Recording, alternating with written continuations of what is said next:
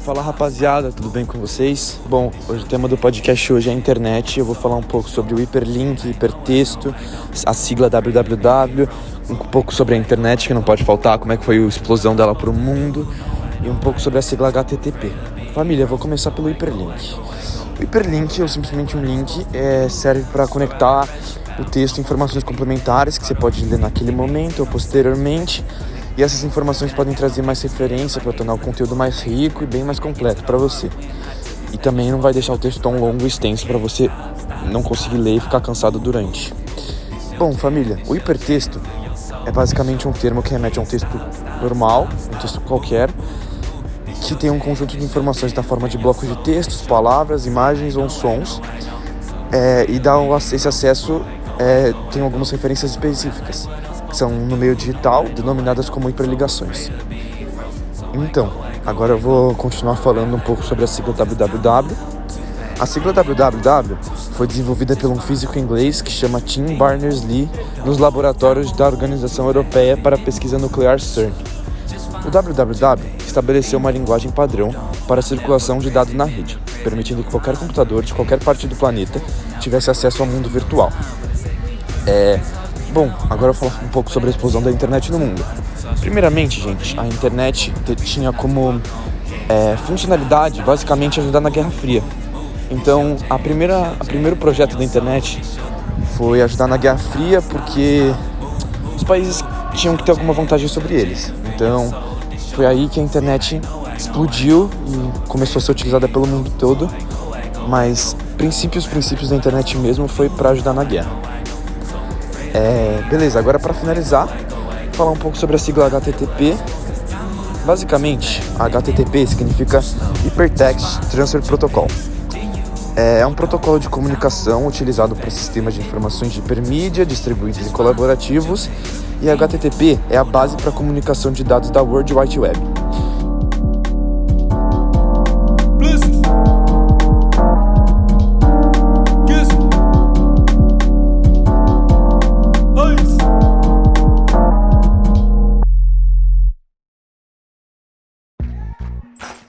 Eu conseguiria viver a minha vida inteira sem internet, mas com vários momentos de dificuldades, pois a internet é a base de tudo. Eu acho que eu viveria pro resto da minha vida sem internet, por mais que fosse muito difícil, porque atualmente a minha vida se baseia na internet, né? Então, é, tudo que eu faço eu preciso da internet para alguma coisa. Então, acho que seria muito difícil, mas de alguma forma eu conseguiria internet para mim é um meio de comunicação, além de abranger vários prazeres, como por exemplo jogos, entre várias outras coisas. A internet influencia muito a minha vida porque é por ela que eu me comunico com familiares e amigos, é, que eu me informo sobre as coisas mais importantes, que eu estudo, então ela influencia positivamente, mas também negativamente. A internet influencia na minha vida por exemplo, com os estudos, videogames e meus momentos de prazer também. Internet para mim é um lugar que eu posso me comunicar, mas ao mesmo tempo me informar sobre coisas que estão acontecendo ao redor do mundo. Olá rapaziada, Kim de novo aqui na Voz. Hoje eu vou introduzir o segundo tema do nosso podcast, que é fake news. Para primeiro introduzir esse tema, eu tenho que responder algumas perguntas aqui para vocês sobre o que eu acho são elas o que é o fake news, quais são as consequências da fake news para a sociedade, exemplos de fake news e como se proteger delas. Bom, para mim, fake news é basicamente uma notícia falsa que tem um fundo dela falso e é publicada, que muitas vezes está ocorrendo nesse mundo tecnológico que a gente está meio que se evoluindo. Então, é uma notícia que basicamente não ocorreu e que muitas das vezes é, são jornais famosos ou até não, até não jornais tão conhecidos que fazem para só ganhar conhecimento e meio que ibope em cima dessas notícias. O segundo tema é quais são as consequências das fake news para a sociedade.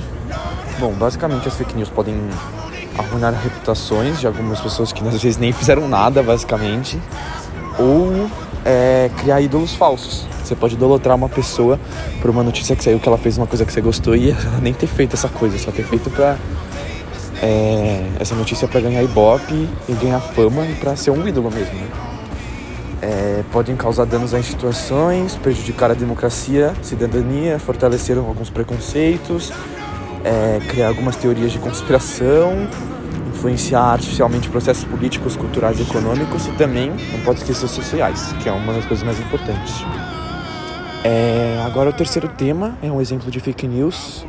É, um exemplo de fake news que para mim marcou muito foi esse negócio da pandemia, onde foi dito que a cloroquina era um remédio extremamente eficaz contra o coronavírus e acabou que o Brasil comprou quilos e litros de cloroquina e basicamente era um remédio ineficaz, não tinha nenhum efeito contra essa nova gripe do coronavírus. Mais uma dica minha de como se proteger, último tema. É... Basicamente, para se proteger da, das fake news, é olhar fontes, confirmar, ver se essas fontes são confiáveis, é, estudar, ir mais a fundo sobre a notícia para que nada de ruim aconteça e você caia numa enrascada de uma notícia falsa, né? É, para mim, é isso que você tem que fazer para não cair numa enrascada dessas. Mas aí vai de cada uma das pessoas.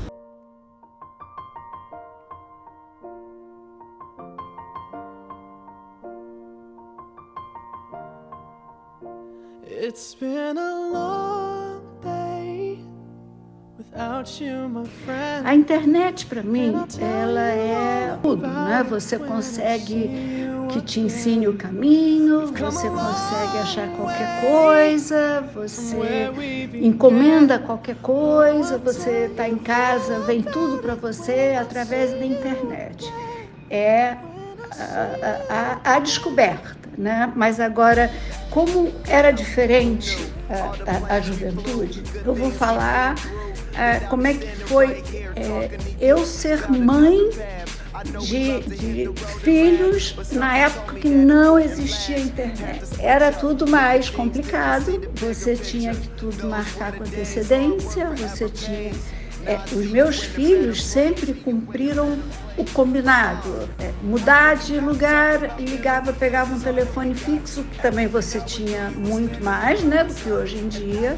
Ligava, avisava, mãe, olha, eu estava lá, não estou mais é, festa, a gente já deixava pré-agendado o horário. Estou indo, qualquer coisa, liga e avisa para ir mais cedo, ir mais tarde, enfim. E viajar, quando chegar no destino, avisa. É, era bem diferente. Eu acho que as mães hoje têm essa facilidade, né, de você estar tá com seu filho é, durante o dia inteiro né? Você liga, passa zap, você passa áudio, você, enfim, é uma tranquilidade para a mãe, né? Agora, o que eu acho que devia melhorar nesse meio, eu acho que a internet, eu não sei se é uma visão minha, mas você às vezes faz uma busca de alguma, alguma coisa que você queira depois vem uma enxurrada de propaganda daquilo que você pesquisou uma vez. É, é, eu não entendo isso direito, né? Eu acho que você procura num certo lugar uma coisa e depois começa a ver enxurrada de, de, de endereços, de propaganda, eu acho, acho certo. E também eu acho que devia ter leis claras em relação às crianças, é, a, a, acessibilidade das crianças, assim, os, os, mais adolescentes e mais jovens, né, à internet. Muito obrigada, até logo. A internet para mim é um facilitador é um meio de comunicação e de. É, praticamente comunicação que facilitou muito a vida de todo mundo. Como era ser jovem sem internet? Maravilhoso. Era muito mais tranquilo, a gente tinha muito mais liberdade e, ao mesmo tempo, talvez menos é, é, proteção dos pais, né? Eles sabiam menos onde a gente estava, a gente tinha mais dificuldade de, de se comunicar, enfim. É, e o que eu melhoraria na internet daqui para frente, eu acho principalmente eu colocaria algumas travas e algumas regras mais explícitas e mais concretas com relação ao uso por crianças e jovens, em especial isso.